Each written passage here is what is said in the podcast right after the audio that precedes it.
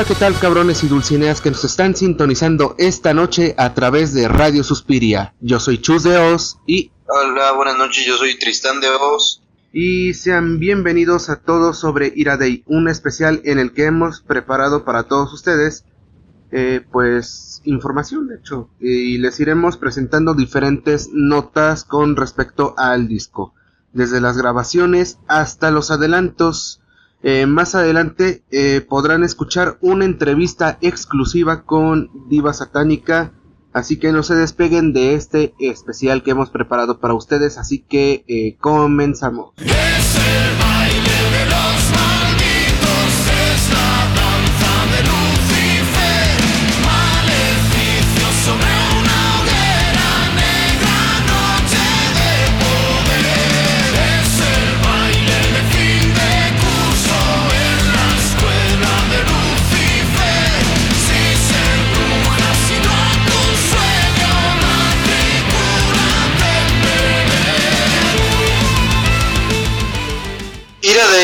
La nueva producción de Mago de Oz que se lanzará en unas horas a nivel mundial. Eh, el disco retoma la complejidad y el estilo compositivo de Gaia 2, un sonido más oscuro que los anteriores trabajos de la banda. Eh, se trata también de una continuación del mítico Jesús de Chamberí que además contará con la segunda parte. De acuerdo a, declaraciones recientes que en su seguramente también habrá una tercera parte. El disco cuenta con la historia escrita por Chus, con apoyo de Mario Ruiz y Z, colaboraciones puntuales en letras de Manuel Giovanni y Diego Palacios, además del resto del grupo. También este disco cuenta con otras colaboraciones como por ejemplo la de Diva Satánica, el violinista Aramalikian Arian Ensemble, quien participa en las partes corales de algunos temas como por ejemplo en el tema introductorio del álbum Jerusalén DC y en Iradei.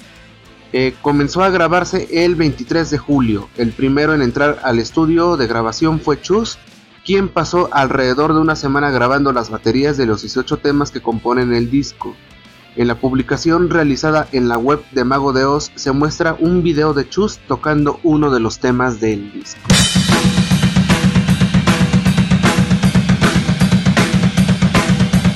El primero de agosto Fernando Meiner comenzó a grabar sus partes de bajo, en el video publicado por Mago de se observa a Fer tocando uno de los temas del álbum. En este caso se trata de solo el tema La triste historia de Jimmy Tiro en el pie.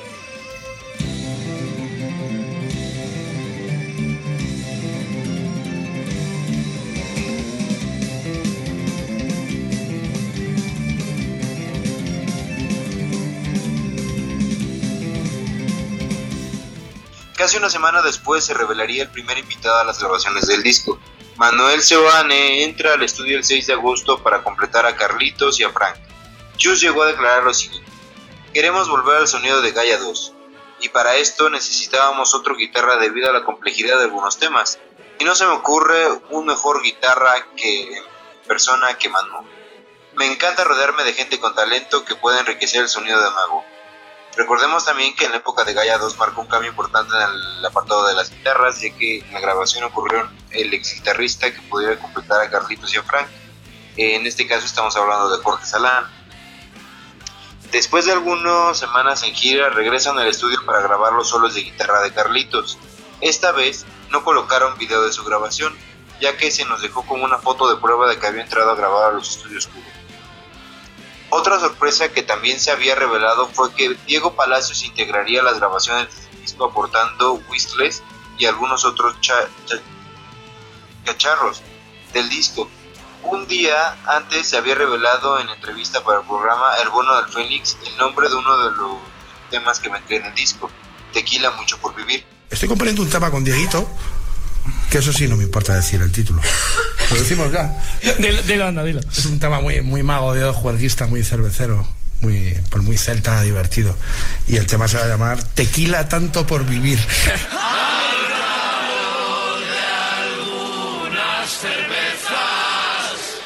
esperando el día del juicio final. Si es verdad que es el fin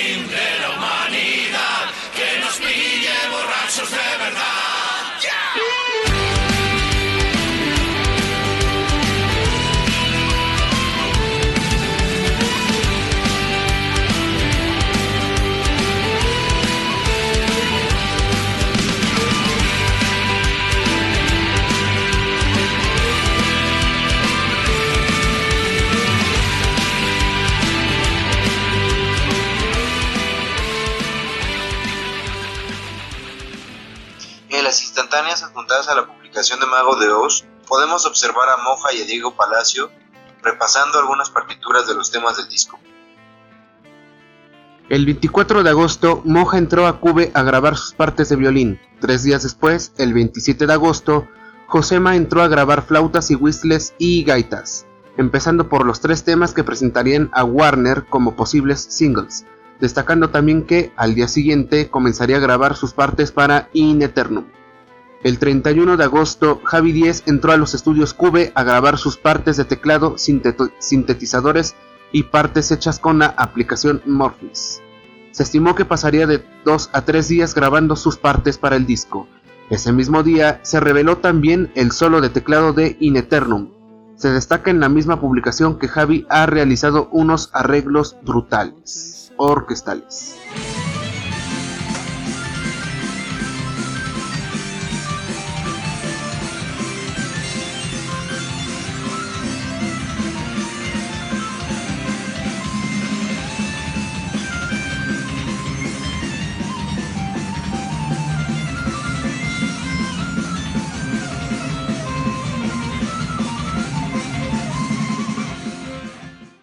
Otro de los invitados revelados para las grabaciones se reveló el 3 de septiembre.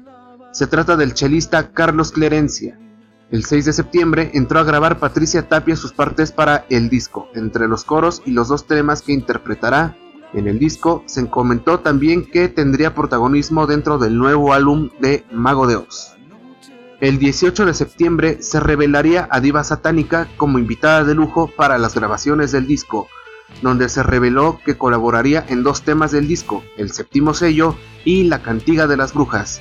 Adam, además de que, por primera vez, Mago de Oz usaría guturales.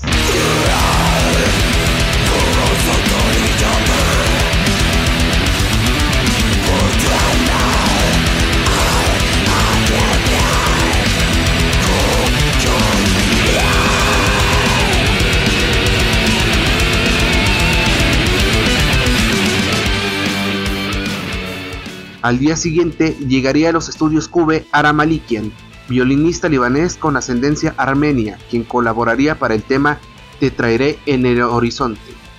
Otra de las colaboraciones que llegaría a las grabaciones del disco sería Arian Ensemble, quienes aportaron los coros para los temas Jerusalén DC e Ira Day. Incluso Magos atrevió a hacer uno de los coros en inglés que escuchamos en Ira Day, tema de 18 minutos de duración.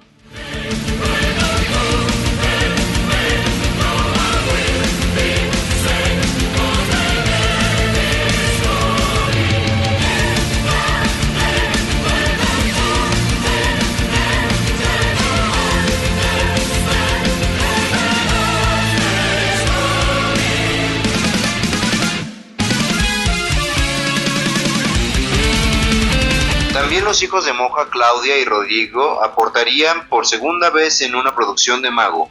Esta vez sería una nana diabólica que recibe el título de Opus Tenebrae. En medio de las grabaciones, Mago organizó para los compradores de la Golden Ticket una preescucha de los tres candidatos a single, además de que tendrían la posibilidad de ayudar a la banda a elegirlo y como extra pudieron escuchar In Eterno. El 3 de octubre se revelaría al público como primicia de rafabasa.com el nombre del disco, el cual llevaría por título Ira Day. Un mes después, el 5 de noviembre, entre grabaciones y sesiones de grabación intensas, se dan por terminadas las grabaciones de Ira Day, enviando a masterizar a Estados Unidos el material. Los trabajos de masterización corrieron a cargo de Dave Donnelly,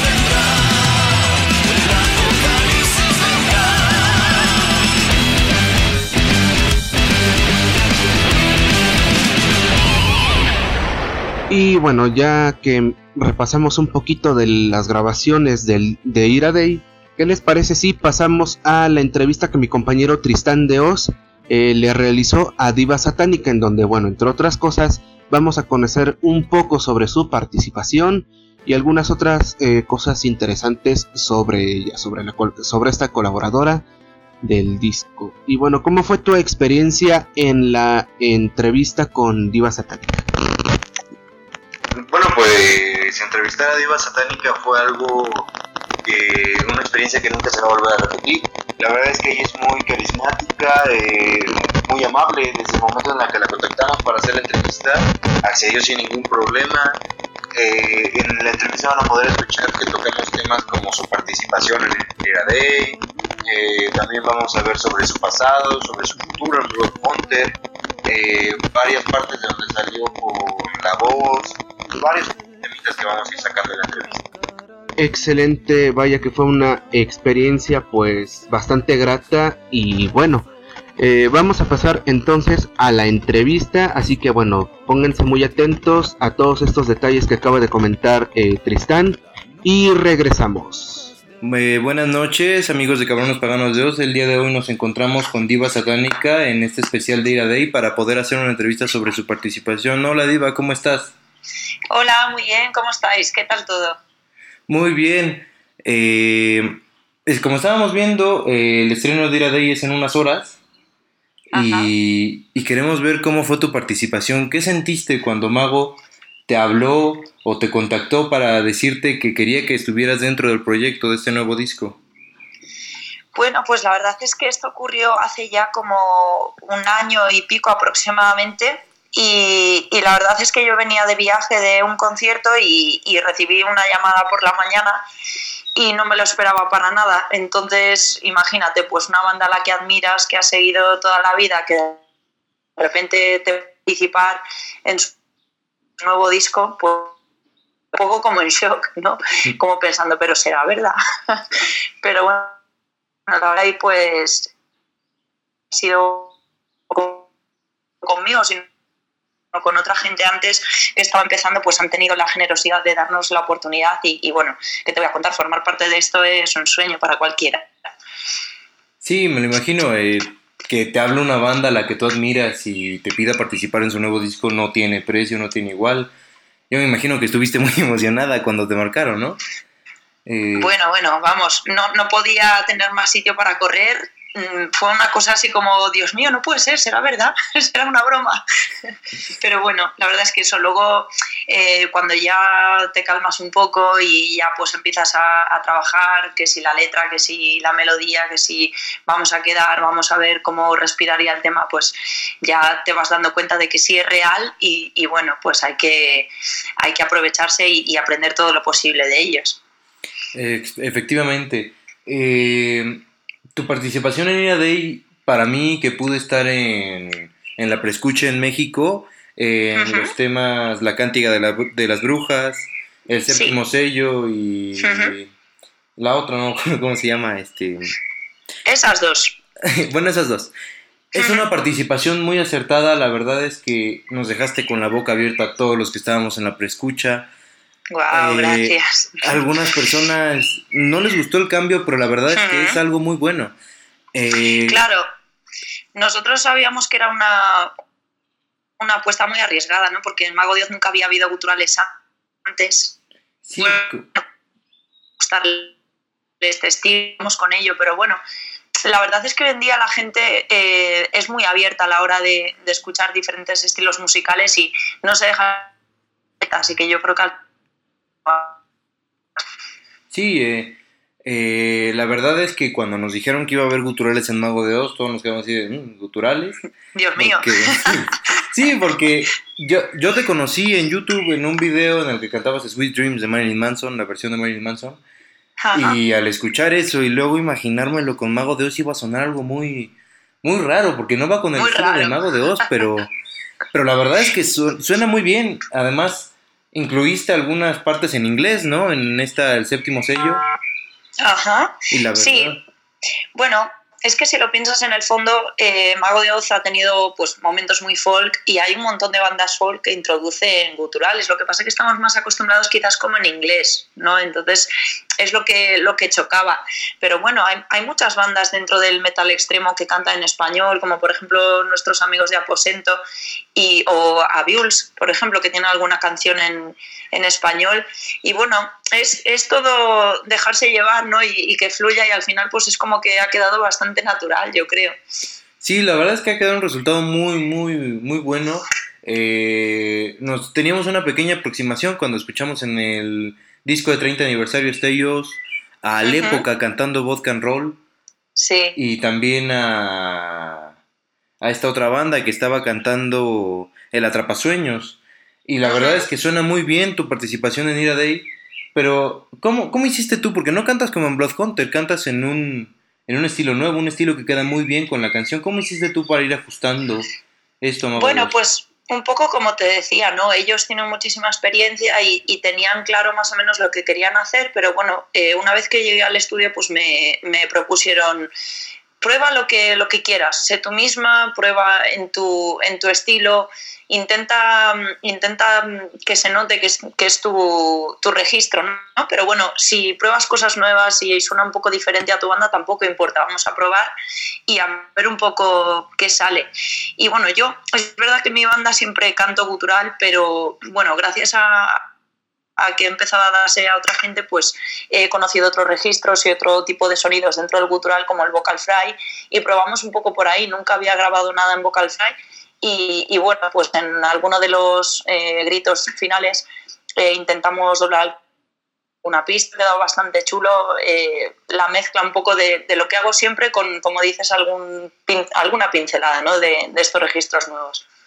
Sí, también eso que dices, que nos había contado ya Chus en alguna entrevista que dijo que, que te dejó entrar al estudio y quisieras que fueras tú misma. Me imagino que es algo uh -huh. incomparable, porque como tú dices, que una banda que admiras te diga, admire ellos también tu trabajo y te dejen hacer algo dentro del nuevo disco es algo que no tiene precio. Claro, independientemente de que luego siempre hay cosas que se modifican o, que uno pues piensa, bueno, pues vamos a dejarlo mejor como, como al principio, ¿no? Que siempre se puede variar, pero que alguien como, como Mago de Oz te diga, sé tú misma. es como, joder, pues eh, es verdad, ¿no? Que, que, tienen ganas de que se note que yo estoy en el tema y eso es como tú dices, no, no tiene precio. Es que, que te dejen ser tú mismo como es lo más grande. Sí, la verdad es que, como te ya te he mencionado muchas veces, la verdad el trabajo es muy bueno. A todos nos gustó muchísimo en la preescucha y más que nada creo que para este nuevo disco de Mago de Oz hay que tener la mente muy abierta porque tiene nuevos campos musicales, tiene rumbos por donde Mago nunca había pasado. Eh, es un sonido sí, clásico sí, sí, de ellos, pero reinventado. La verdad es que nos han sorprendido a todos. ¿Has leído tú hay... algunos comentarios del videoclip de la Cántica de las Brujas? Ajá. Y sí. apoyan tu participación. La verdad es que los fans están muy abiertos a nuevos estilos. Te decía, ¿no? Aunque, aunque siempre haya la esencia de, de, me ha apostado también en algunos momentos del disco por, por, estilos que yo creo que nunca antes habían tocado. El sonido es mucho más europeo, más actual quizás. La producción es increíble. O sea, el trabajo que, que ha hecho Alberto Seara es una pasada y, y bueno, es que yo creo que esto es necesario, ¿no? Porque aunque los fans que suene la esencia de siempre, es, es imprescindible que haya cierta evolución. Pues al final es, mm, el crecimiento implica eso, explorar terrenos nuevos y, bueno, yo creo que este Ira Day, como tú dices, va a sorprender muchísimo precisamente por eso, ¿no? Porque han arriesgado mucho, pero sin dejar de, de plasmar su esencia. Efectivamente, soy totalmente de acuerdo eh, se ve una gran evolución de la banda. Eh, tanto Chus como, como Carlitos, como Frank, como Z, que también está explorando nuevos campos y registros vocales.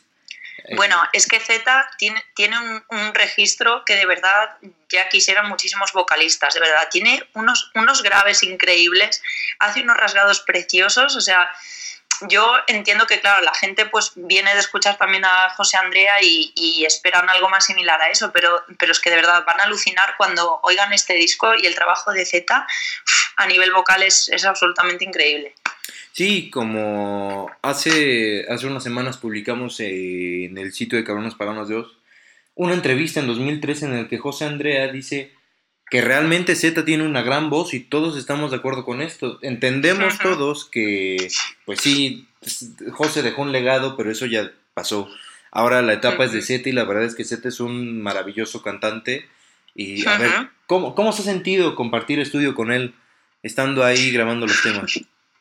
Pues muy curioso, la verdad, y, y también pues increíble porque eh, bueno, pues claro, para ellos esto del gutural es algo con lo que no han estado mucho en contacto, entonces, bueno, pues él mostraba mucha curiosidad, ¿no? Pero ¿cómo lo haces?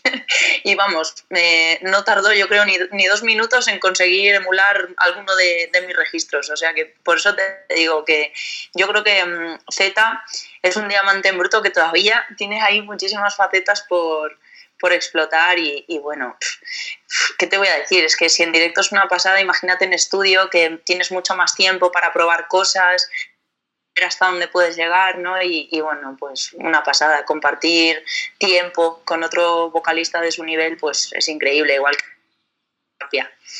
Sí, pues Z tiene una voz muy flexible, es muy carismático en directo, he tenido la oportunidad de verlo varias veces, emite mucha energía eh, ha evolucionado como cantante porque sí, es cierto que en sus principios se quedaba un poco quieto, pero es que él venía de una banda muy pequeña donde no estaba acostumbrada a ver tanto público. Bueno, Entonces, pues creo que hay ocupar el sitio de, de, José Andrea en ese momento, o sea, eso papelón. Tiene que haber sido súper difícil, ¿no? Encontrarse en, en, la situación de la responsabilidad tan grande de, de sacar adelante un concierto.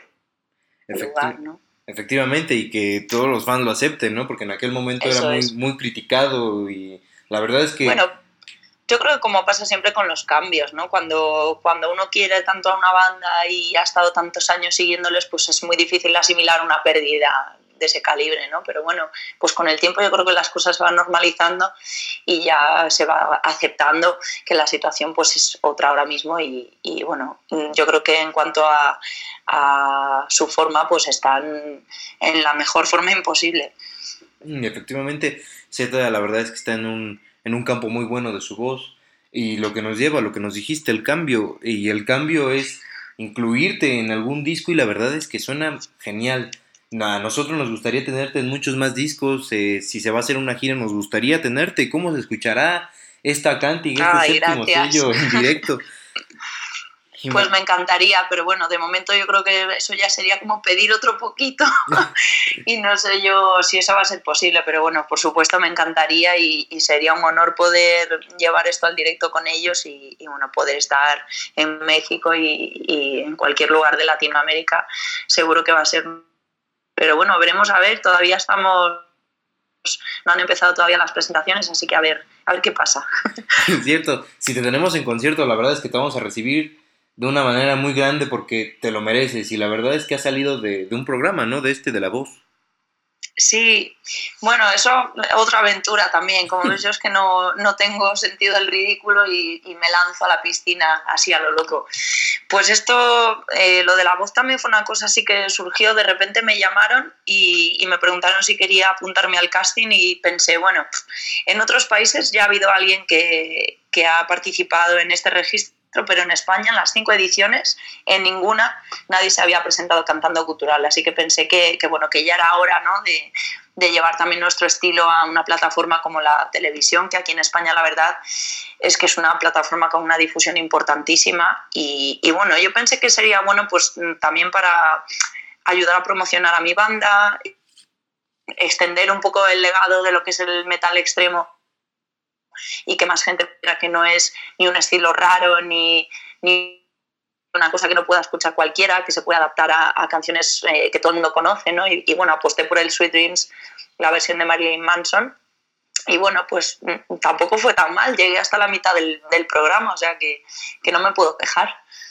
Sí, la verdad es que este programa, como tú dices, tiene una difusión muy grande en todo el mundo. Eh. Tú llegaste a, mis oídos, en muy particular caso, medio de YouTube. Estaba poniendo videos de estos de hard rock de Marilyn Manson y una de estas playlists y apareciste. La verdad es que me dejaste muy sorprendido porque que una mujer haga este, que tenga este registro tan increíble y pueda hacer guturales es muy difícil. Además de que actualmente el metal extremo, como tú dices, es muy criticado y la gente no está abierta a diferentes temas, como por ejemplo ahorita está centrada en el reggaetón y deja de lado el rock, que la verdad es que el rock es un género precioso, un género que es muy complicado de hacer. Yo creo que va más por la parte de la apreciación musical.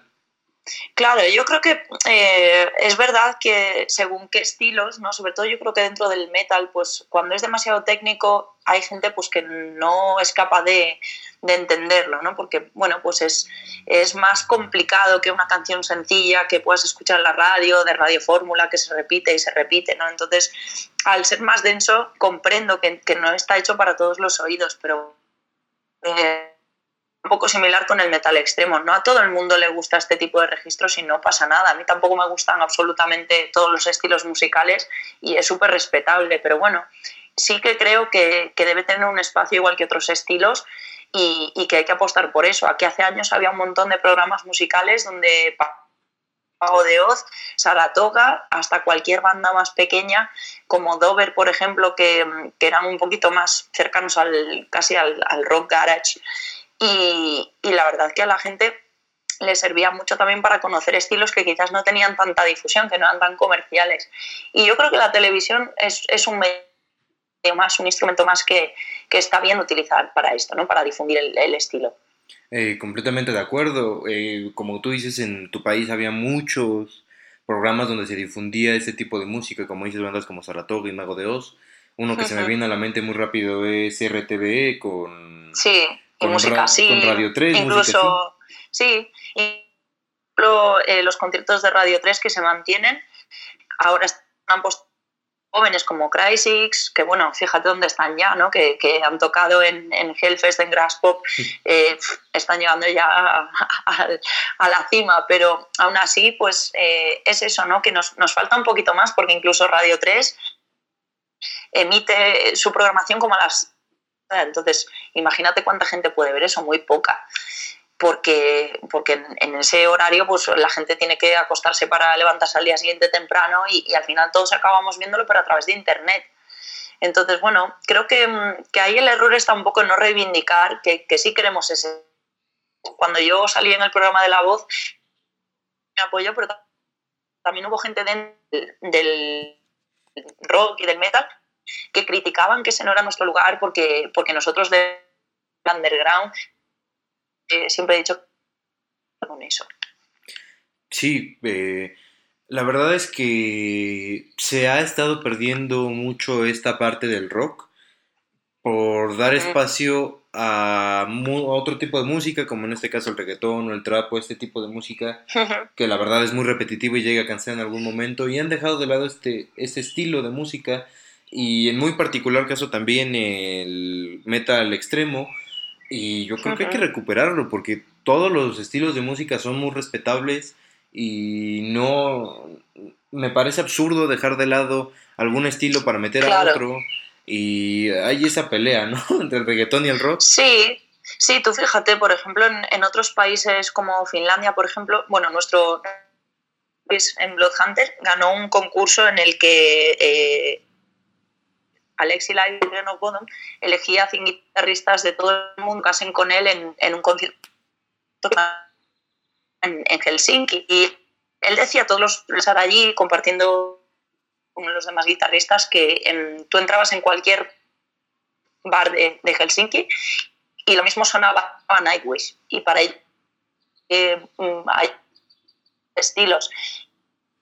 Cierto, tú fíjate lo que es Children of Bodom y allá había desde gente anciana. En realidad la etiqueta es lo de menos, se trata de, vivir una experiencia cultural y eso es lo que prevalece por encima del estilo. Sí, eh, me estoy completamente de acuerdo. Creo que debemos de hacer una mayor inclusión y que todos estemos muy abiertos a diferentes tipos de música. Por ejemplo, aquí en México hay una banda que se llama Moderato. Ajá. E hizo una mezcla de metal y reggaetón. Bueno, ¿por qué no? Claro. La verdad es que... aquí a, impureza que hacen flamenco y, y, death metal. O sea que imagínate. Sí, o sea, creo que eh, la verdadera esencia de la música es probar nuevos campos, poder ver más allá de, la imagen que refleja la banda y poder entender las letras, que a veces no hay mucho que entender, pero... Bueno, eh, sí, pero claro, pero lo podemos intentar. no, avanzaríamos. Efectivamente. Y ahora vamos a hablar un poquito de, los futuros de Blood Hunter. ¿Tienen algo preparado por ahí? Bueno, pues estamos ya trabajando en nuestro tercer disco y presentar este segundo disco viendo Faith, algunas fechas todavía este año en el Rock the Coast en, junio, pues con mi imagen Rainbow, que eso es impensable compartir carta derecha y blanca otros.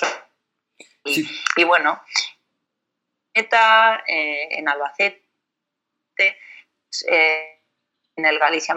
Y bueno, la idea es un poco terminar de este año, terminar de, de componer. Entraremos a grabar, me imagino que hacia mediados, fin de año, eh, finales de este año principios del que viene, pues esperamos poder tener ya material listo para Pues esperamos con muchas ansias este disco porque la verdad es que tu participación en el Ira de ahí deja nuevos campos abiertos para ti, para tu banda, como este estilo que me dijiste que nunca habías grabado en estudio y puedes meter algo por ahí en Blood Hunter, algo que va a ser muy aceptado.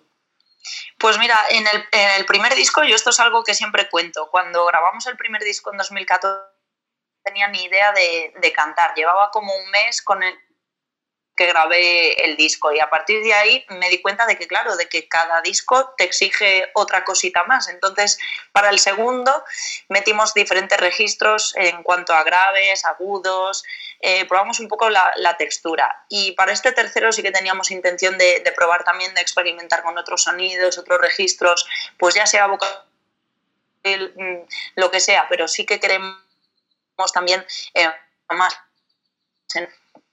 Sí, eh, probar nuevos campos, como bien me decías hace rato, y pues a darle, ¿no?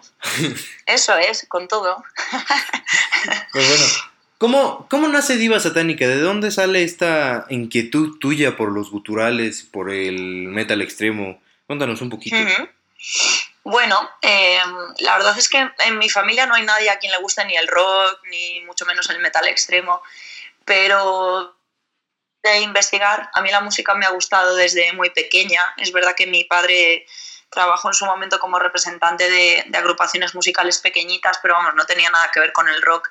Y a mí me encantaba pues poder ir con él, eh, ver las actuaciones, no me importaba aunque terminase de madrugada, yo me quedaba hasta el final.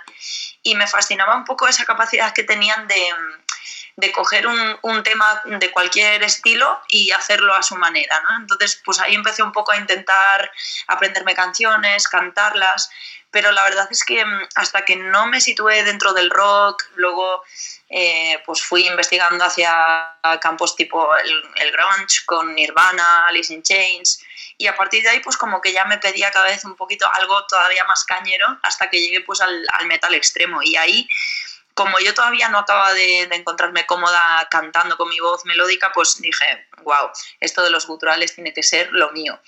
Y me costó mucho aprender. Mm, el primer disco lo pasé fatal porque no, no conocía pues, cuál era mi, mi, colocación, mi registro, entonces me hice daño, me quedé afónica por una semana, bueno, ahí me di un poco cuenta de que, de que tenía que estudiar. y, y, bueno, pues ahí sí que ya empecé a preocuparme un poco más de la técnica, de investigar con tutoriales, preguntando a profesores. Y bueno, pues eh, al final, la base de mucho pelear con, conmigo misma, con, con teoría musical y demás, pues al final conseguí llegar un poco a, a lo que es eh, mi registro de hoy. Sí, yo me imagino que los guturales son muy muy malos para la garganta si no lo sabes cantar bien. Eh, porque te desgarras y te la dejas toda destruida si intentas hacer esto claro, con técnica. Cuando empecé con, con, esto de las Extreme Vocal Lessons, que son las clases que yo doy de, de, gutural, la motivación era un poco el intentar ayudar a la gente que cantaba gutural a que no se dañase la garganta, porque eso, cuando yo empecé, pues yo estaba en esa situación y si hubiera tenido alguien que me hubiera dado un par de consejos, pues probablemente hubiera adelantado pero pues no encontré a nadie, de verdad, porque eh, recuerdo que por esa época yo iba a un montón de conciertos de, underground e incluso pues hablaba con muchísimos músicos y les preguntaba, pero ¿cómo lo haces? Nadie sabía decirme cómo lo hacía, era una cosa así como intuitiva, ¿no? Y yo decía, no puede ser, esto tiene que tener alguna base teórica, alguna forma de, de explicar cómo se hace, ¿no? Y bueno, pues eso, a base de tutoriales fui encontrando la fórmula, digamos. Y, e incluso hasta hace el año pasado, creo que fue, estuve en unas jornadas de, de rock aquí en el sur de España y estaba como invitada para una masterclass Marcela Bobbio y ella nos habló de, un método de canto que se imparte en, Holanda, que todavía no está traducido ni a inglés ni a español, pero ellos sí contemplan el gutural como uno de los registros vocales que se puede, se puede aprender, ¿no? Y me gustó un montón que ella lo mencionase porque casi nadie tiene en cuenta eh, sobre todo en cuanto a profesores de, de, canto, ¿no? que el gutural es una técnica más que se puede hacer, que se puede explicar y que la gente lo puede aprender. Sí, eh, como te digo, ha sido muy criticado y la verdad, eh, las clases de música no incluyen este tipo de cantos, que yo creo ni que deberían... Siquiera el rock school, que es una titulación con estos estilos, ni siquiera ellos, aunque yo he impartido alguna masterclass dentro de lo que es el rock school, no está dentro de, del, del temario. Sí, de yo creo que debería ser impartido más que nada por si algún niño tiene la inquietud, no vaya a lastimarse la garganta, que puede ser algo muy grave. Eso es, yo creo que, que, bueno, que es una cosa también a, a proponer. Imagino que hace muchos años no existía eh, la posibilidad de hacer el rock school, pues mm, quizás en 5 o 10 años tengamos esta posibilidad, ¿no? Ojalá. Eh, pues sí, y que varias bandas jóvenes vayan surgiendo para que este estilo no muera, porque la verdad es que ahora nada más tenemos bandas viejas y la gente, como te decía, está muy cerrada y no quiere meter bandas nuevas. Por ejemplo, estos chavos de Debler que la verdad hacen un trabajo estupendo, eh, los chicos de la época. La verdad es que tenemos que recuperar el rock porque tenemos bandas muy viejas como Metallica, como Guns N' Roses, como Kiss, que ya está en su gira de despedida, igual Ozzy Osbourne. Tenemos que recuperar el rock.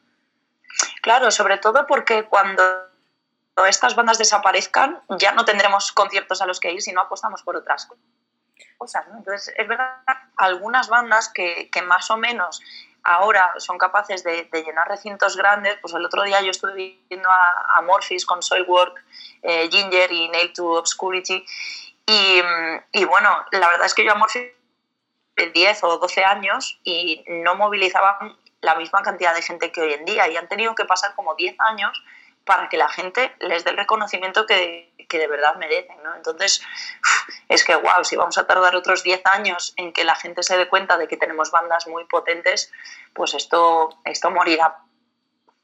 Sí, pues. Eh, bueno, pero como todo, ¿no? Las bandas grandes también en su momento llenaron recintos pequeños, tuvieron sus momentos muy bajos y muy altos como tienen ahorita. Y sobre todo creo que este año es muy, muy bueno para el rock porque tenemos este nuevo álbum de Mago de Oz Day, vamos a tener un álbum de Ramstein, vamos a tener en 2019 tal vez un álbum de Metallica también, eh, el álbum de Megadeth, eh, va a ser un álbum, un año muy bueno para el, para el rock y para el metal, pero que no va a ser suficiente porque estas bandas ya son grandes y necesitamos que las bandas pequeñas suban, ¿no? Sí, esa es un poco la idea, ¿no? Por eso nosotros, por ejemplo, en, Bloodhunter siempre somos conscientes de que hay que seguir trabajando y que hay por lo menos que, que estar ahí y eso implica sacar algún trabajo musical pues cada poco tiempo, ¿no? Porque si, si, dilatamos esto hasta dentro de cinco años, para cuando saquemos algo ya nadie se va a acordar de quién somos.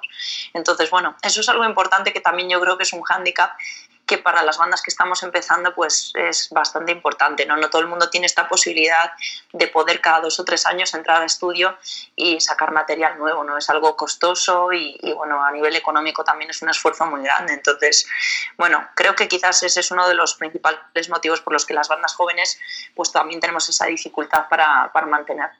Sí, pero eh, mientras las bandas grandes también los apoyen, por ejemplo, este empujón que te dio Mago de Oz, que creo que va a ser algo muy grande para tu carrera porque ya vas a tener un reconocimiento mundial por este apoyito que te dio el Mago de Oz, te lanza, quieras que no, una participación en una banda grande significa el reconocimiento en, en, en muchas partes que a lo mejor no tenían ni que hora al escucharlos, se van a encantar. Claro, claro, que alguien como Mago de Oz, mm, digamos, de la cara por ti, como la ha dado por, por, otra gente que ha colaborado con ellos o que ha participado en sus discos, es, es, impagable por lo que dices, ¿no? Porque a mí, en el fondo, en comparación con Mago de Oz, me conoce muy poquísima gente. Entonces, que alguien como ellos te pongan eh, casi a su altura, ¿no? Te dejen participar de lo que hacen, pues es una oportunidad que muy pocas personas tienen, entonces hay que agarrarla. Sí, no hay que dejarla ir, eh, con, siguen sacando discos, sigan esforzándose mucho con el Blood Hunter, porque Eso la verdad es. es. que creo que es una banda que tiene mucho potencial, igual bandas pequeñas, si alguna nos está escuchando, anímense, porque... Eso rock... es, seguir trabajando, seguir aprendiendo y, y bueno, eh, coger las oportunidades en cuanto pasen por delante. Sí, porque se presentan una vez, la dejas pasar y... Una vez y nada más. sí, efectivamente. Eh, ese trabajo con Ira Day, como ya lo comentábamos, va a ser algo muy nuevo. Va a ser algo que va a sorprender a la gente, pero sobre todo va a ser algo para pensar y para poder apreciar. Porque la verdad es un álbum que tiene muchísimos detalles y es un álbum que tienes que escuchar más de una vez para poderlo entender al completo. Sí, desde luego, porque aparte de que, de que es un doble álbum, eh, como tú dices, hay muchos matices. Entonces, en una primera escucha, yo estuve en la escucha para fans aquí en, en, Madrid y aunque ya había escuchado algunos temas, la verdad es que cuando los vuelves a escuchar por segunda vez, todavía captas cosas que no habías captado en, en una primera toma de contacto. ¿no? Entonces, yo creo que es un disco para de estos que te, te, encierras en la habitación y pasan las horas y pasan las horas y nunca te cansas de, de oírlo. Sí, y también hacer la invitación a, al público a que compre el disco en físico. Eso es. que no es lo mismo tenerlo en el celular. Porque. Eso es. sí, porque ayudamos a las bandas. Eh, la piratería está muy mal y tenerlo en el celular. Uh -huh.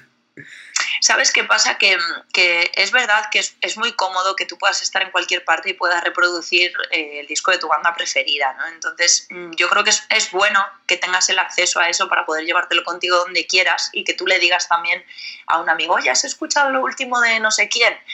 y eso también hace que, que, haya una difusión que a lo mejor hace tantos años hacía de otra manera, ¿no?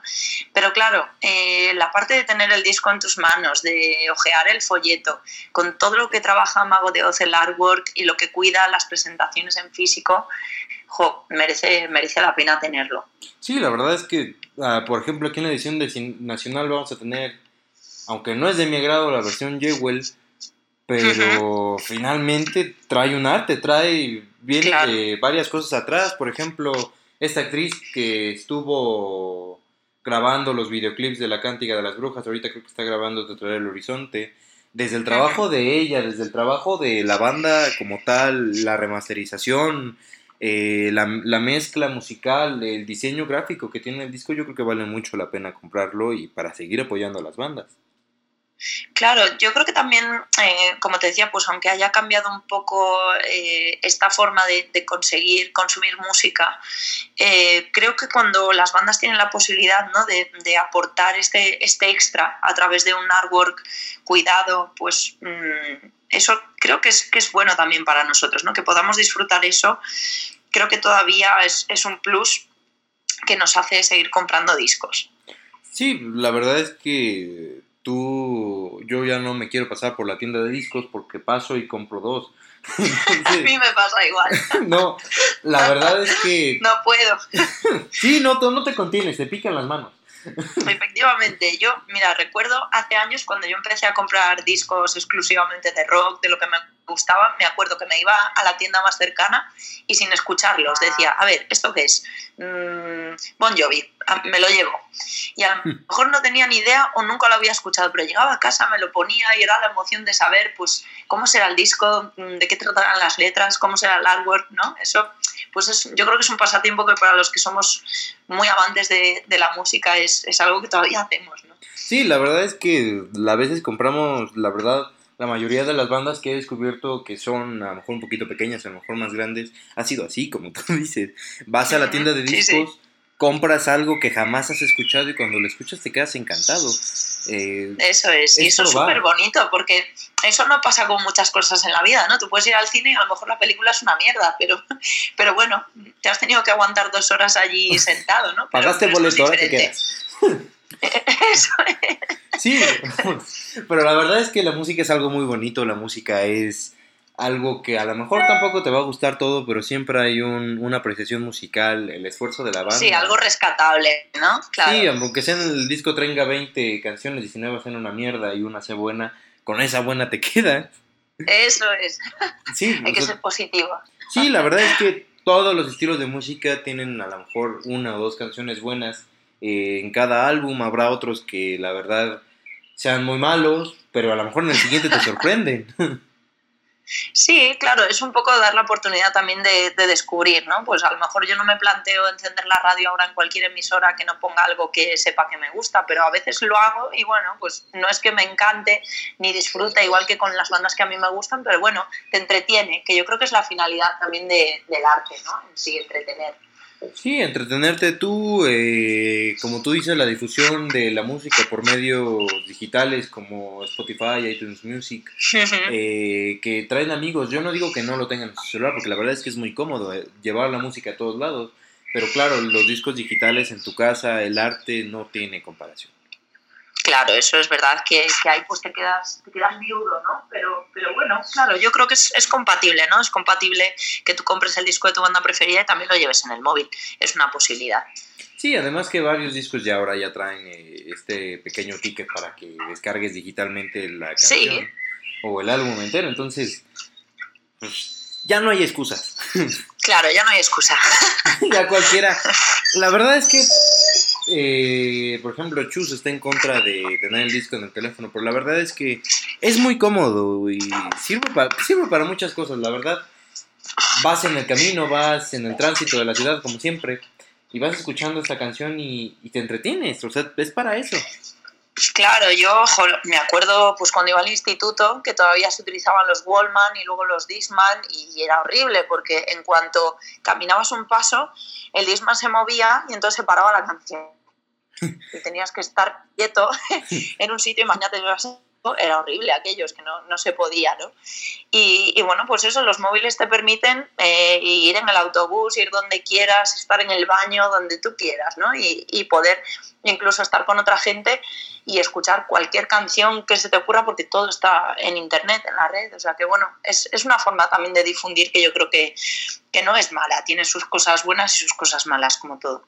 Sí, claro, eh, mientras sigamos apoyando la música y sigamos teniendo bandas tan buenas como es Bloodhunter, como es Mago de Oz, como es Zaratok, como son todos, porque la verdad es que toda la música es buena. Algunos tienen su, fa- su faceta baja, eh, pero pronto van a subir y la verdad es que, que eso, ¿no? Todos tenemos la oportunidad. Eso es. Pues sí. Pero bueno, ya hablamos de tu participación en Iradei, ya nos salimos mucho del tema. Ya- Es lo que pasa, cuando te gusta la música acabas hablando de... de cualquier otra cosa. Pero es cierto, ya hablamos de, de Blood Hunter, ya hablamos de tus inicios y la verdad es que creo que ha sido una entrevista muy buena, muy completa. ¿Tú qué opinas? Pues yo estaba muy cómoda y, y te agradezco mucho la oportunidad, ¿no? Porque, bueno, pues como decíamos antes, ¿no? Las bandas pequeñas no siempre tenemos la oportunidad de tener esta difusión, así que, bueno, pues eso, muchísimas gracias y, y esperamos poder volver a hablar pronto. Sí, no hay de qué, la verdad eh, hemos estado hablando un buen rato, llevamos cerca ya de como 40 minutos hablando y la verdad es que ha sido una, una entrevista muy buena, te agradezco muchísimo, eh, me ha gustado muchísimo hablar contigo y eso, ¿no? Seguir adelante. Pues un, un Eh, placer igualmente. Pero muchísimas gracias, Diva. Eh, estamos transmitiendo en radio y continuamos. Pues un beso enorme, gracias a ti. Muchas gracias, hasta luego. Hasta luego.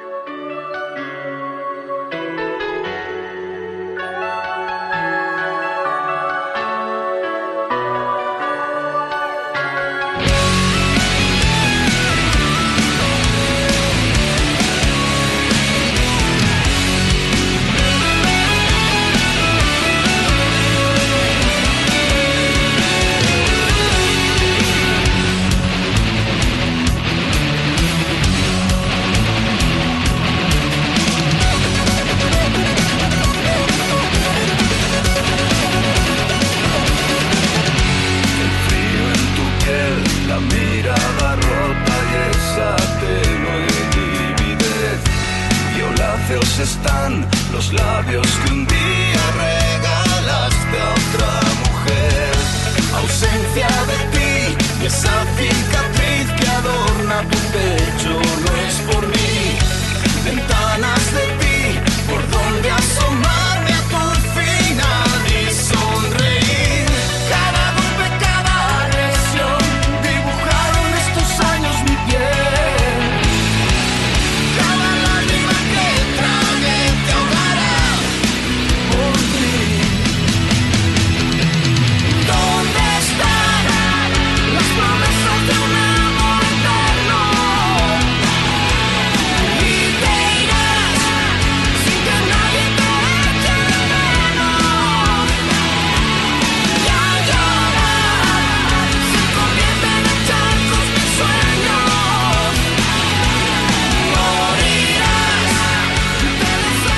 acabamos de escuchar esta entrevista interesante que mi compañero Tristan de Oz le realizó a Diva Satánica, en donde, bueno, descubrimos un poco de ella, sobre su participación en, en Ira Day. Así que, bueno, en verdad, una entrevista bastante interesante y que esperamos que hayan eh, disfrutado de de la misma. Así que bueno, empecemos entonces a, dar unas eh, opiniones sobre los adelantos que se nos han ido presentando a lo largo de estas eh, semanas, unas eh, largas, largas semanas que bueno, ya están a punto de terminarse, porque bueno, ya en unos, en unos momentos vamos a poder escuchar Ira Day en exclusiva aquí en Radio Suspiria. Así que bueno, empecemos con uno de los primeros adelantos que se nos, que se nos presentó. Estamos hablando de el séptimo sello. A mi parecer es uno de los eh, es uno de los adelantos que bueno presenta también un un riesgo por parte de Mago de Oz en donde bueno ellos experimentan con los con los guturales y bueno vemos que ha sido un resultado bastante interesante pero arriesgado y que bueno a más de un fan le, le gustará este experimento interesante que nos ha traído Mago de Oz para este disco. No sé qué opinas Sí, la verdad es que este tema lo escuchamos por la mañana, un día que Rafa vas a para unos cursos. La verdad es que muy poca gente. Este tema se trataba de Mago de Oz, por la diferencia que significa el sonido. Como bien mencionas en planes de riesgo que tomó Mago, la diva satánica. Pero la verdad es que es un tema muy impresionante y la verdad es que a todos nos va a sorprender y les gusta. Exacto, y considerando que es la primera vez que Mago de Oz mete este elemento de los guturales, eh, va a ser algo que, interese mucho a la gente y va a captar muy bien su atención. ¿No, ¿no crees? Sí, efectivamente. Eh, como podemos ver, el tema de los guturales llama mucho la atención. Y, la verdad es que es una participación muy acertada y creo que vamos a, a tener un buen rato con esto, Mago. Exacto. Y bueno, otro de los adelantos que se nos presentó también a principios de este año, concretamente el 3 de, enero, fue La Cantiga de las Brujas. Eh, tanto Tristán como yo tuvimos la suerte de poder escuchar antes el, el, disco completo y bueno, también este tema, el de la Cantiga de las Brujas. Y bueno, solo podemos comentar que que fue muy bien recibido por los asistentes de la, de la preescucha. De hecho, hubo risas en la parte de lo de la, una de las trofas de, del, tema. Y que bueno, también vemos, notamos que, que también causó mucha, mucha atención este, este fragmento del tema en donde bueno, les comentamos esto, ¿verdad? Así que bueno, también eh, recibió pues críticas, críticas pues que sí nos sacan de onda, ¿no? Porque bueno, es un, como comentábamos, es un riesgo que está tomando Mago de Oz al integrar los, los guturales, en este caso con la colaboración de Diva Satánica. Pero eh, consideramos que dentro de ese quizás simpleza del tema, hay detalles bastante interesantes que seguro descubriremos eh, al leer eh, la historia de Iraday. Sí, la verdad es que durante los sonidos que por ejemplo este sonido oscuro que también vemos en el poste de Brahe, es una participación muy acertada porque es oscuro. Entonces, la verdad es que le da ese toque que le hace falta tanto en la cantiga de las brujas como en el séptimo sello. Diva se luce con los niveles que hace, no son los comunes que hace Bloodhunter, hace un nuevo estilo como lo mencionó en la entrevista y creo que es una participación muy acertada. Exacto, y bueno, también cabe destacar que La cantiga de las brujas es un es un tema que en sí no deja de ser algo típico de Mago de Oz, pero toma un aire fresco con, con los guturales de diva satánica, así que bueno, es un es algo bastante interesante y digno de escuchar, aunque bueno, hay algunos que esperaban otra cosa, pero nosotros pues esperamos pues casi lo mismo realmente, un, un tema típico de Mago de Oz, pero con un, con un agregado que son los, los guturales. Sí, la verdad es que este es un tema muy clásico de Mago de Oz y es un sonido fresco, un sonido reinventado. Eh, creo que la verdad esto va para un tiempo largo como naturales y hay que aceptarlo porque esto no deja de ser el mago de siempre, solamente tiene algunos naturales y es diferente, pero mago sigue vivo, mago sigue vivo. Exacto. Y bueno, también destacamos otro de los adelantos que también se nos fueron presentando. El amor brujo. El amor brujo, pues el tema estaba pensado para integrarlo a la serie Virtual Hero del el Rubius, que bueno, escuchamos un fragmento del tema en su documental y que bueno, muchos estaban con la duda de que, de que si esto fuera parte de Ira Day, y sí, al final sí resultó ser parte del, del disco. Eh, destacamos también que sigue esa misma línea rápida de In Eternum, una línea rápida que le gusta mucho a Chus integrar en los, en los primeros tracks del disco, es un tema que, bueno, sí recuerda algo, quizá algo al, libro de las sombras. Y también hay algunos que les recuerda también a, al Rincón de los Sentidos que venía en la Ciudad de los Árboles. Pero bueno, a mí me recuerda también un poquito en estructura al, al libro de las sombras. Sí, la verdad es que, como bien dices, mantiene el ritmo rápido que lleva el disco. De Eterno, ustedes saben que Mago de los 2 tiene acostumbrado a hacer dos canciones rápidas juntas. En este caso es Interno, posteriormente la continúa con esto y la verdad es que sí es un, sonido nuevo, un sonido que podría encajar muy bien en una serie anime como era la del Rubios, con estos sonidos de teclado, de sintetizador. Y la verdad es, es un tema muy bueno, habría que escucharlo completo, eh, ustedes lo van a escuchar en un rato para, que tomen una opinión y la verdad es que son muy buenos. Exacto, y bueno, como bien les comento, hay temas en los hay temas en los que bueno, hay que prestar especial atención para que bueno, ustedes descubran también detalles en las canciones, porque eso sí, Ira Day sí tiene guiños a, algunos otros temas que han sacado. Sí, eh, por ejemplo, esta parte de Suspiria, que es otro adelanto que nos dieron, da un adelanto un, guiño a, a la cantata del diablo, parte de presidentes que presiden sin saber, eh, que no saben que el país es donde en tus pies, que es, algo, es parte del coro de la, cantata del diablo. Exacto, y bueno, también es algo que, que había notado ese guiño a la cantata del diablo que bueno, vamos a comentar un poquito más adelante, un poquito más a detalle sobre, sobre Suspiria. Otro de los adelantos que, bueno, también ves que nos presentaron eh, la semana pasada fue el Tu funeral. Tu funeral eh, se siente como una segunda parte de Hasta que tu muerte nos separe que venía en el Jesús de Chamberí. Es un tema que, bueno, eh, sigue también la estructura del, del Diablo sin música, pero también hay algo del grupo Him en, en la construcción de este tema. Sí, eh, tu funeral la verdad es que es un tema súper potente, es un tema que en mi opinión creo que mía y tuya también, esto debería que el más que esto traer el horizonte, pero la verdad es que es un muy buen acierto en el disco, traer, traer el horizonte es un tema también muy bueno, pero tu funeral se hubiera lucido espectacularmente para todos los fans. Eh, tu funeral es un tema muy complejo, un tema del cual ya pudieron leer la letra que subieron en las redes sociales de Mago y creo que es un acierto del disco. Eh, podemos escuchar la voz grave, esta voz evolucionada de Z al principio, combinada con su voz melódica con la que siempre canta en los conciertos. Y pues ya no vemos esta necesidad de, como dijo Chus, traer a Carlos Escobedo porque puede cantar esas notas graves.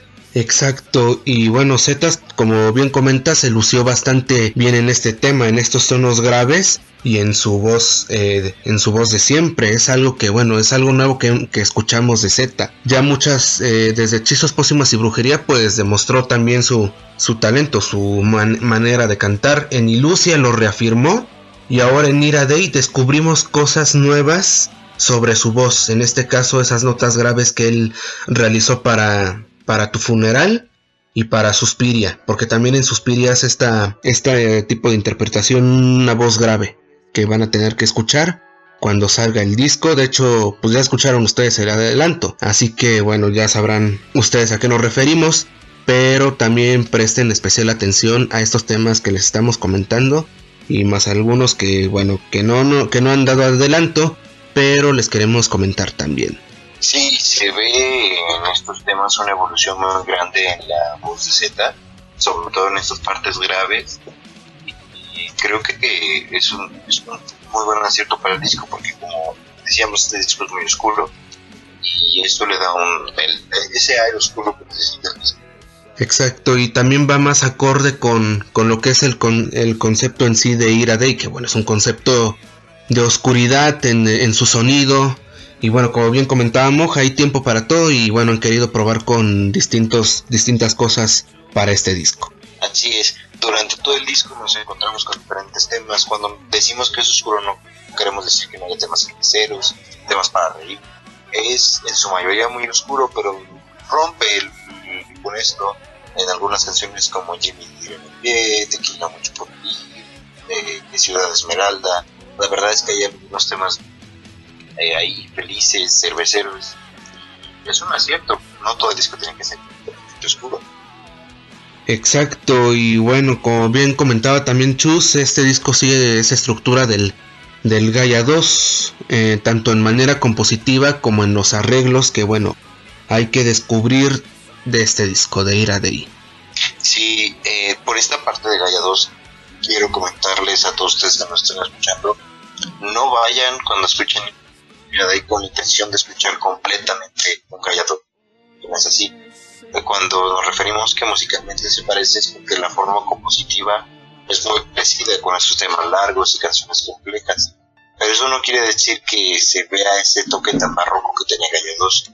Este disco tiene un toque más moderno, un toque más reinventado de lo que Mago de los de, 2. Entonces, pues creo que deben de ir por la más abierta y no pensar que tal cual es un Gaia Exacto, y bueno, tampoco, bueno, como él dice, Tristán dice, no vayan con esa idea de encontrarse con otro Gaia 2, porque bueno, simple y sencillamente no van a encontrar otro Gaia 2 igual, van a encontrar algo más eh, reinventado como comenta Tristán. Y bueno, de hecho, como bien comentábamos al principio del programa, ellos han querido retomar esa forma y ese estilo compositivo del, del Gaia 2, pero evidentemente vamos a escuchar algo más moderno, elementos más nuevos, como ellos comentaban en entrevistas e incluso ellos mismos a través de sus redes sociales. Sí, la verdad es que pues es esto.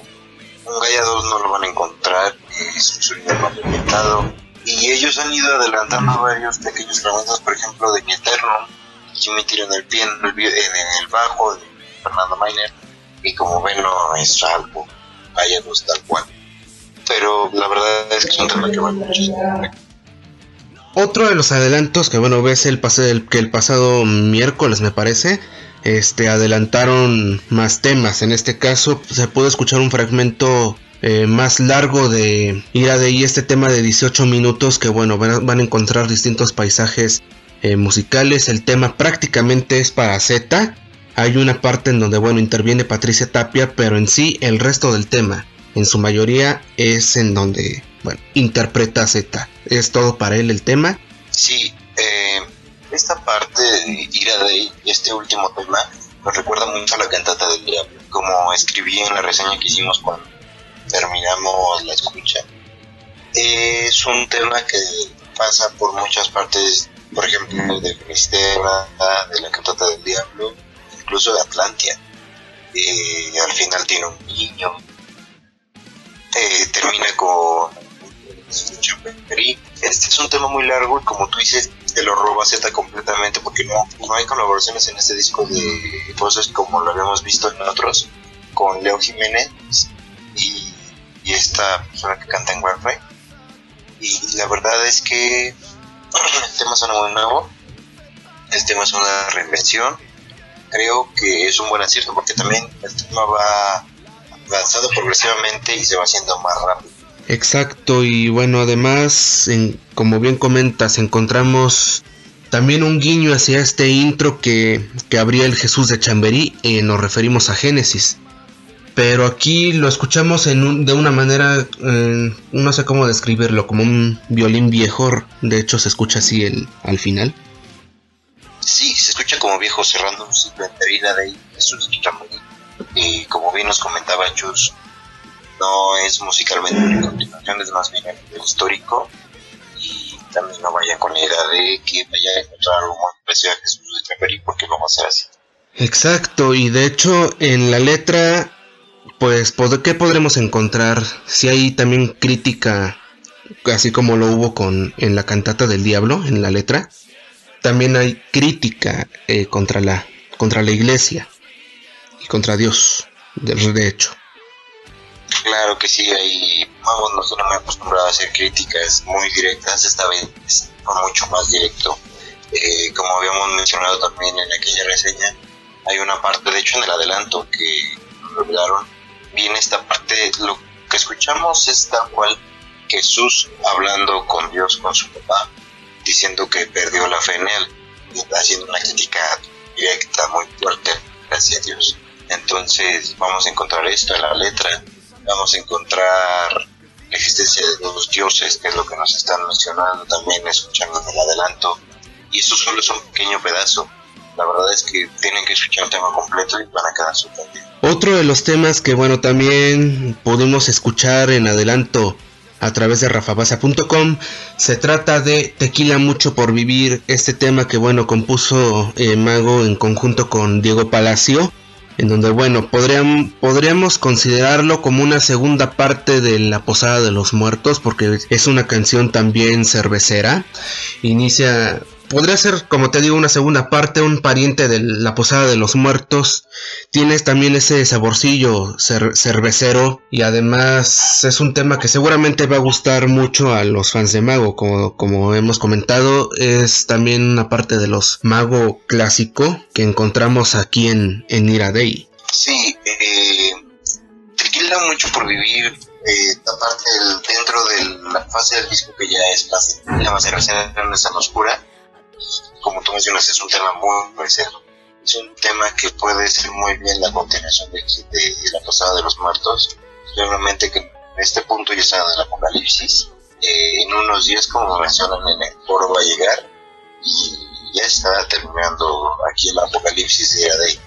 Exacto, como comento, es un es un tema también típico de Mago de Oz, pero bueno, también encontramos un poco de, de esa reinvención hay guiños hacia México y Colombia, así que bueno, para nuestros hermanos colombianos se van a sentir halagados con este guiño que se le hace a, Colombia y bueno, por nuestra parte también nos vamos a sentir bastante halagados por esa eh, guiño, esa mención a México que hicieron en el tema. Sí, la verdad es que este tema debe tener varios países, como mencioné, nos gusta.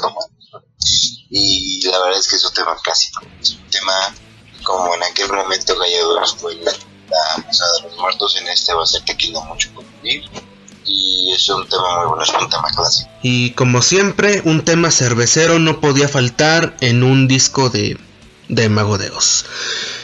Y bueno, también un tema que encontramos en este, en este Ira es Bajo mi piel Bajo mi piel es una composición de Z, en donde bueno, también intervino Chus ahí ayudándole puntualmente en algunas partes del tema. Y bueno, como vemos, Z también tiene un, buen estilo compositivo. Y bueno, también ha aportado a, este Ira Day lo que él sabe. O sea, en la, tanto en la historia, como bien comentábamos junto con Mario Ruiz y él y Chus, con esta letra de Bajo mi piel que bueno, interpreta magistralmente Patricia Tapia. Eh, así es, la verdad es que Z se lució. Y bueno, ese tema habla, es una crítica directa a Dios. Patri está hablando como una mujer que está preguntándole a Dios eh, piensa que él lo va a salvar por haberle sido fiel toda su vida, por haber sido devota, y al final vemos que Dios, otra crítica directa a Dios que hace Mago de Oz, eh, específicamente Z, y como tú dices, Z participó mucho en este ahí porque aparte de ser la voz de Mago de Oz, participó a nivel histórico y a nivel competitivo de Y fíjate que es un acierto que también estén involucrando a Z en la, en la parte compositiva de, de Mago de Oz. En Ilusia, en lo único en lo que participó Z fue con el tema Vuela Alto. Aquí en Iradei ya le dan más chance de meterse tanto en lo compositivo como en eh, quizá en lo musical. Y bueno, queremos también reconocer este acierto eh, de Mago de Oz que han tenido con Z de involucrarlo un poquito más en este en Ira Day. Más aparte de que le estén dando también una exigencia, ¿no? Para experimentar también un poco con su voz, con estos tonos graves, con una interpretación melódica y bien es un acierto bastante bueno y algo que y es algo que bueno que reconocerle a, a Mago de Oz. Así es, bueno, recordemos que en de batería entró Z y el disco ya estaba completamente compuesto. Ya no había mucho que hacer, solamente cantó sus partes. Y aquí en este disco, en de batería, todavía vemos la influencia de Carlos Escobedo haciendo los graves. Posteriormente en Ilusia, vemos una evolución vocal de Mago de Oz y de Z. Y vemos que el compuso vuela alto eh, en este de le dan un protagonismo más grande en los temas largos, haciendo que los cante completamente él, con una pequeña intervención de Patricia, a nivel compositivo, a nivel musical, a nivel historia. La verdad es que Z está tomando un protagonismo muy grande. Exacto. Y bueno, ya con este último adelanto de estos, de esta serie de cinco adelantos que bueno sacaron la semana pasada en, en la página de rafabasa.com hemos llegado por fin a este tema que les comentábamos hace, hace unos momentos y se trata de, de Suspiria. Suspiria es un tema que igual también tiene esa crítica contra, contra Dios. En este tema también ha aportado Manuel Seoane en la composición también. Y bueno, creo que en, los arreglos también de este, de este y varios temas del, disco. Eh, como bien comentaba Tristán, el tema también experimenta con, la voz de Z, un tono también grave y bueno, también con la voz de siempre de Z, pero también, bueno, yo siento también una interpretación más eh, desgarradora, así que bueno, también es un tema también destacado de este, de este y que bueno, vimos, notamos también que es uno de los temas que muchos de ustedes esperan escuchar completo. Sí, la verdad es que Suspiria podríamos considerarlo como el diablo musical Iradeí es un tema oscuro, un tema que critica sobre todo a Dios y a los gobernantes del mundo. Y bueno, esta creo que a nivel de historia se refiere a la ciudad que fundó la contraparte de Jesús en los gemelos. Y vemos esta evolución vocal en la cual canta mucho más grave y de siempre. Creo que es un tema que podemos destacar muchísimo del disco, igual que era de Exacto. También hay otros eh, dos temas que me gustaría destacar mucho en este, en este especial. Y que bueno, Mago de Oz no ha dado estos adelantos. Así que bueno, ya como nosotros fuimos a la, a la preescucha del disco, pues ya más o menos ya sabemos qué es lo que nos vamos a encontrar, ¿no? Y bueno, se trata también de eh, la triste historia de Jimmy Tiro en el pie. De hecho, este tema también, en este tema descubrimos también algo pues desconocido en Z, ¿no? Una interpretación eh, rápida. De hecho, la melodía también va rápida, ¿eh? Es una melodía que seguramente va a gustar a muchos de ustedes. Y bueno, Queremos destacar también que no hay mucho, mucha variedad en el tema, al menos en, en la mayor parte del tema, porque bueno, es, eh, o sea, sí rápida, sí es divertida, pero también es algo eh, monótona. La interpretación de Z, vuelvo a repetir, es rápida. De hecho, cuando tú, tú, crees que va ya a terminar el tema, como te quedas con cara de mm, hasta aquí. De hecho, yo me quedé así ese día de la preescucha con cara de mm, es todo. Pero ya después de ese fade out, regresa el tema, pero ahora con este solo de Fernando Meiner y es donde, bueno, se desata el, tema, ¿no? seguramente seguramente lo interpretarán en, en la gira de Ira Day que bueno va a ser algo entretenido de, de escuchar y sentir en, en, un concierto de Mago de Oz si incluyen este tema, el de la triste historia de Jimmy Tiro en el pie.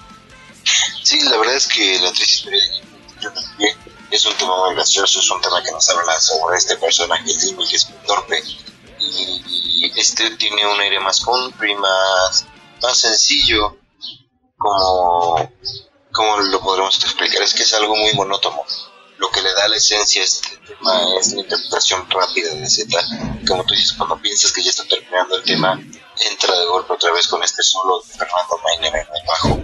La verdad es que este tema es algo que no nos esperamos en el disco, pero es un acierto porque es una evolución en la música y con esto encontramos dos melodías bastante divertidas y que seguramente se convertirán en, en clásicos. Eh, y bueno, la verdad estos, estos dos temas, tanto Tequila Mucho por Vivir y La Triste Historia de Jimmy Tiro en el Pie, son uno de los temas que eh, me entusiasman muchísimo que ustedes escuchen. Y en verdad son, son temas bastante buenos y muy buenos aciertos. ¿eh? Dos temas divertidos que podemos encontrar en el disco entre tanta oscuridad que se nos presenta, ¿no? Así es, además que están muy bien repartidas, que están en cada uno de los CDs. Tiene mucho por vivir, como ya sabemos, está en el CD 1 y la triste historia de Jimmy pie está en el segundo CD, y rompido con ese tema oscuro que llevaba el disco. En cada uno de los dos CDs podemos ver estas dos canciones divertidas. Exacto. Otro de los temas que, bueno, también me gustaría que escuchen con especial atención eh, se trata de Espera en el cielo.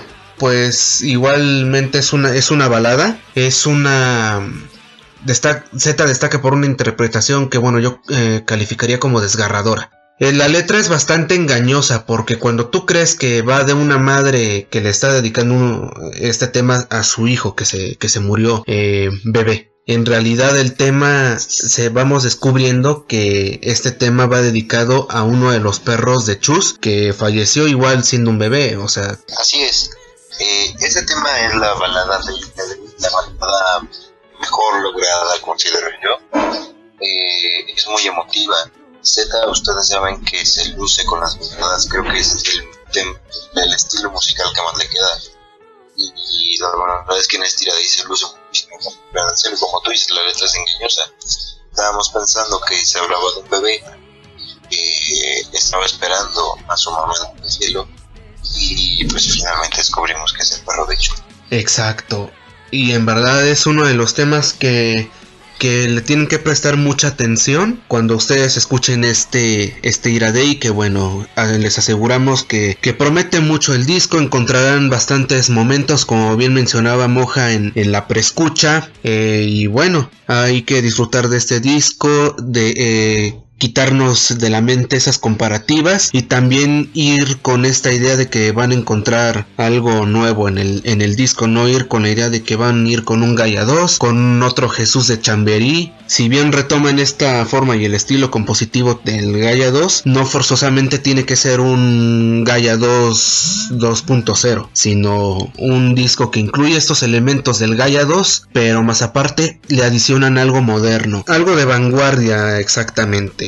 Así que bueno, disfruten, tienen que disfrutar mucho del disco y prestar eh, especial atención a estos dos temas que les comentábamos, más aparte a los temas adelanto de que bueno eh, ofrecieron en rafabasa.com. Bueno, eh, mi recomendación para es que este disco se olviden de 2, olvídense de toda la discografía anterior de Mago de no hagan comparaciones, vean, escuchen este disco, lean la historia presten mucha atención, escúchenlo más de tres, cuatro veces, que la verdad es que es un tema, es un disco que tenemos que analizar mucho y posteriormente ya viendo, escuchando este disco, valorando todo el valor musical que tiene, eh, pueden hacer alguna comparación algo así, pero mientras lo estén escuchando no hagan comparaciones, disfruten el disco, no vayan con la idea de que es un gallego, no es un gallego, es algo nuevo, es algo reinventado, es un nuevo sonido de Mago de algo me quiso reinventar y la verdad es que este van a encantar. Eh, hay temas muy buenos como este que más destaca y es el que más luce obviamente es el 18 minutos el de Mayra de Apocalipsis es un tema que tienen que escuchar muchas veces por ese tema operístico y orquestado que tiene. También eh, Suspiria, eh, el horizonte y Tu funeral son temas que tienen que escuchar, sobre todo Te traer el horizonte porque es el tema menos mago que hay en el disco. Eh, olvídense de los prejuicios, olvídense de cómo compone Mago Dios, vean el presente y vean que este disco les va a encantar. Es algo muy nuevo, es algo que a todos les va a gustar. Mientras sean fans de Mago 2 y entiendan que hay una evolución y no se trata de siempre hacer lo mismo. Exacto, y bueno, lo que por lo que comentas, eh, también me gustaría opinar que, bueno, Mago de Oz no está acostumbrado a quedarse eh, eh, simple y sencillamente en su zona de confort, porque si se hubieran quedado en su zona de, confort, siempre se hubieran quedado en ese estilo compositivo de la leyenda de la Mancha o Finisterra, que bueno, son, si bien son discos muy buenos y bastante interesantes, no toda la vida iban, iban a producir diferentes versiones de Molinos de Viento, Fiestas Paganas, Las Costas del Silencio. Eh, Mago de Oz siempre, siempre se se preocupa por tratar de innovar, ofrecer sonidos nuevos, eh, más acordes con, lo que se escucha en la actualidad, ¿no? Porque el chiste es que, bueno, tenemos, encontramos diferentes cosas en distintos discos de Mago de Oz, no se quedan en su zona de confort, y bueno, yo creo que es lo más interesante y lo, y lo más lindo que tiene Mago de Oz, ¿no? Que ofrecen distintos sonidos, diferentes formas de componer, sin dejar de ser ellos, evidentemente apegándose a la época actual, ¿no? Estamos en 2019, eh, las tendencias en el mundo del rock y del metal son un tanto diferentes a lo que había, no sé, en, en las épocas en las que se lanzó La leyenda de la Mancha, Finisterra, la primera parte de Gaia, o sea, el panorama es distinto y, y el género también ha evolucionado conforme pasa el tiempo, ¿no? Y Mago de Oz tiene que estar también a la vanguardia de eso. Así es, eh voy a retomar el que dejaste. No es lo mismo lo que fue en 2000 Fiesta Pagana a lo que fue en 2014 Cadaveria, que fueron los ambos singles que pegaron más de cada disco. Como podemos ver, hay una evolución musical, tanto musical como de época. Vemos una diferencia de 14 años. Ahora, si queremos contar todavía más, aquel Jesús de Chamberí o con Ira Day, ya pasaron 20 años la verdad es que no nos vamos a encontrar con lo mismo. También en Gaia 2, Gaia 2 salió en 2005. En 2005 no se escuchaba lo mismo que se escucha ahora. En 2019 hablamos de 14 años de diferencia. Obviamente tenía que haber una evolución musical de parte de Mago de Oz.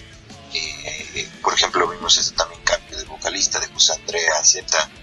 Eh, es una voz más melódica, no tan aguda ni alcanza los graves que alcanza Z ahora, no los alcanza José, Z no alcanza los agudos que alcanza José.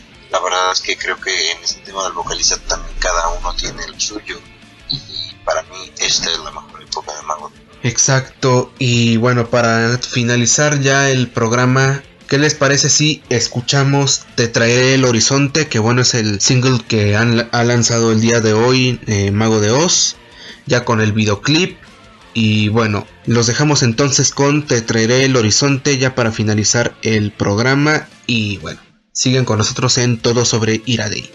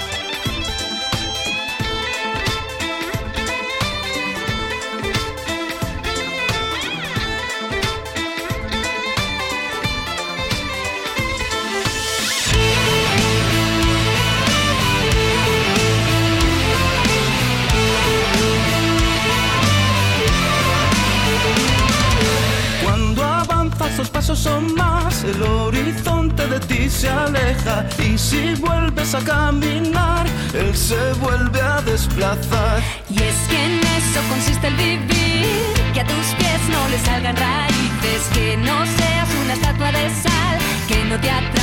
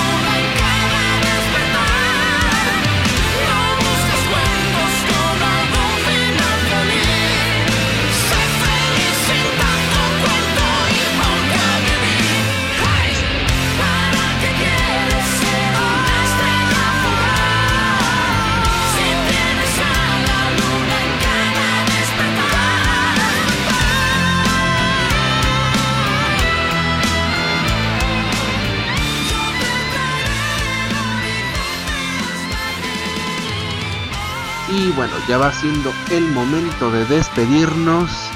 Y bueno, ya comentamos ya la información que teníamos que compartir con ustedes. Esperamos que bueno hayan pasado un rato agradable en compañía de este especial. Y bueno, eh, ¿qué tienes que comentar antes de despedirnos ya definitivamente? Mm, bueno, pues que ahorita que van a escuchar el disco por completo, que lo tengan con la mente abierta y que sean conscientes de que es una evolución de Mago de Oz. Y pues esperamos que les haya gustado muchísimo el especial. Nos hemos esforzado mucho, hemos conseguido esa entrevista con Diva Satánica, hemos recaudado información, la verdad es que ha sido muy, muy, muy preparado.